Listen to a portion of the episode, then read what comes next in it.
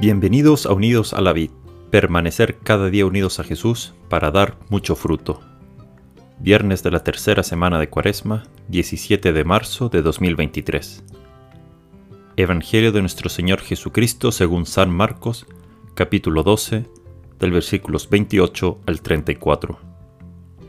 Un escriba se acercó a Jesús y le preguntó, ¿Cuál es el primero de los mandamientos?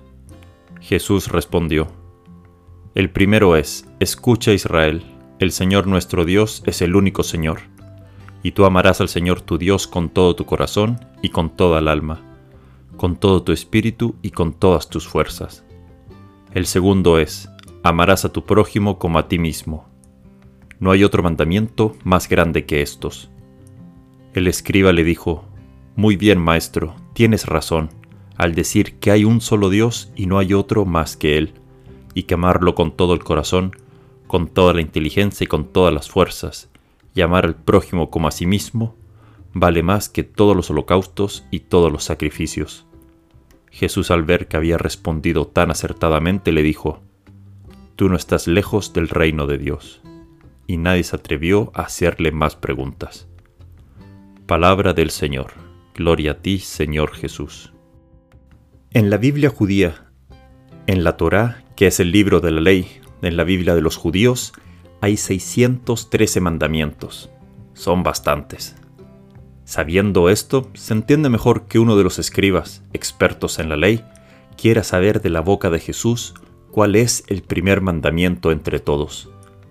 Y la respuesta a esta pregunta no la da cualquier rabí de la época, sino que es Jesús, el Hijo de Dios, quien escribió la ley misma, quien es el Verbo de Dios y su respuesta sobre el primer mandamiento comienza antes de ama al Señor tu Dios con todo tu corazón y con toda tu alma y con todo tu espíritu y tus fuerzas. Comienza en primer lugar con escucha Israel. Estas son las primeras palabras que Jesús responde ante el primer mandamiento.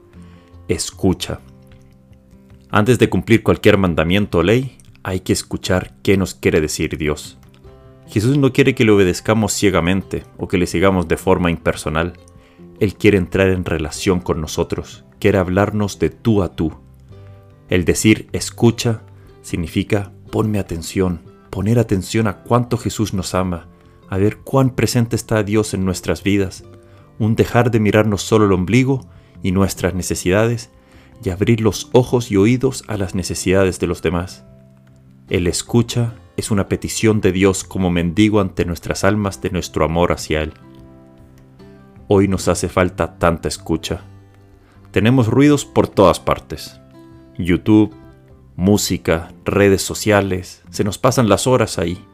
Películas, series, tenemos tantas cosas por hacer, el trabajo, familia, estudios, etc. La vida está llena.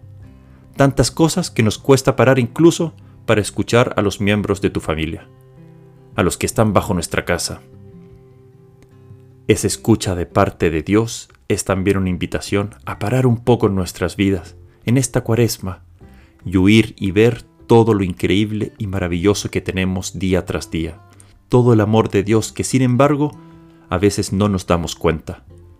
Solo tomando en serio ese escucha, podemos ahora acoger y, y entender ese mandamiento de amar Ama al Señor tu Dios con todo tu corazón y con toda tu alma, con todo tu espíritu, tus fuerzas, y al prójimo como a ti mismo. Solo cuando nos hemos dado cuenta con esa escucha que Dios nos ha amado primero, ¿cómo no le vamos a amar de vuelta? Escuchándote nos damos cuenta de que fuimos hechos por amor y para amar. Que sea ese nuestro propósito hoy, escuchar y descubrir el amor de Dios que hoy saldrá a nuestro encuentro. Que Dios te bendiga.